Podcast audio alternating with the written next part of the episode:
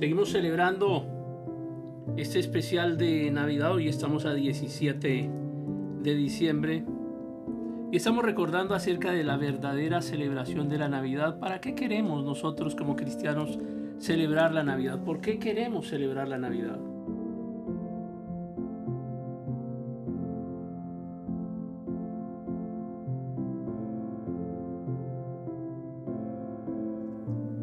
Y entendemos la Navidad como una fecha única, como una gran oportunidad para poder llegar a otros y bendecirlos con mucho amor, con mucho respeto, para enseñarles acerca del nacimiento de Cristo. Es una gran oportunidad, es una gran oportunidad para poder disfrutar con otras personas acerca de la esperanza, de esta razón para celebrar.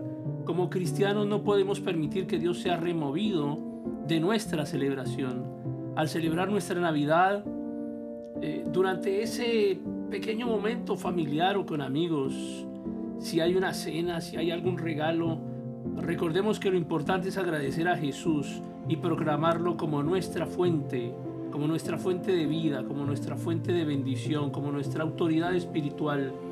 Jesús, el gran Salvador, el gran resultado de la Navidad.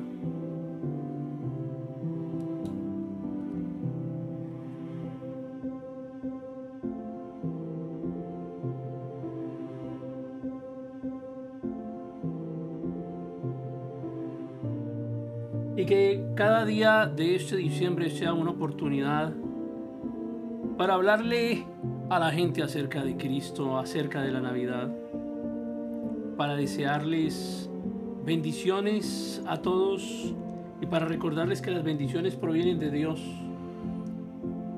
y que el propósito de Dios no solamente en Navidad, sino siempre ha sido Cristo, el plan de salvación.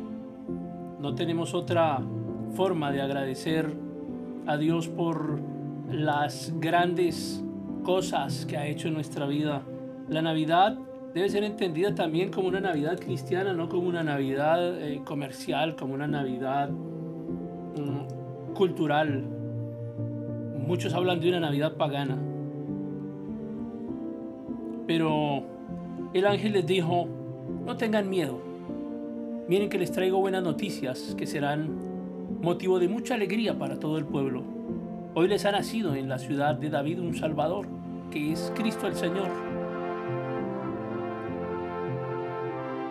Esto les servirá de señal. Encontrarán a un niño envuelto en pañales y acostado en un pesebre. Y de repente apareció una gran multitud de ángeles del cielo que alababan a Dios y decían, Gloria a Dios en las alturas, en la tierra, paz a los que gozan de su buena voluntad.